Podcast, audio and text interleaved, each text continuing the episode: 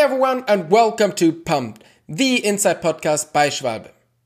During these difficult times, we reach out to our rider and see how they deal with the situation, how the corona crisis affects their life, training, and what else is happening at the moment.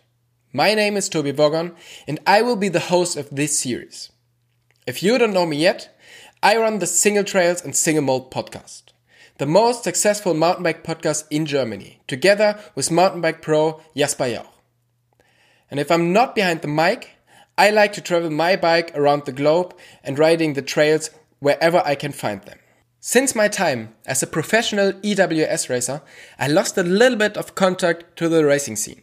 So when Schwalbe asked me to host this series, it was a no-brainer for me. I'm looking forward to meet many athletes from different disciplines, hear their stories and find out what their motivation is and get to know the inside view of their daily lives. During these interviews, you are very welcome to ask your favorite athletes your question. If there's anything you always wanted to know, this is your chance. Follow the Schwalbe Tire Instagram channel and wait for the announcement who will be our next guest.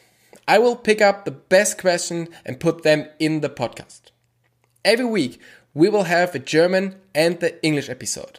And I'm very excited to have German downhill star Nina Hoffmann in the first one. So follow the podcast's latest episodes, follow Schwalbe on Instagram so you can place your question. I hope you enjoyed this podcast. Take care and stay safe.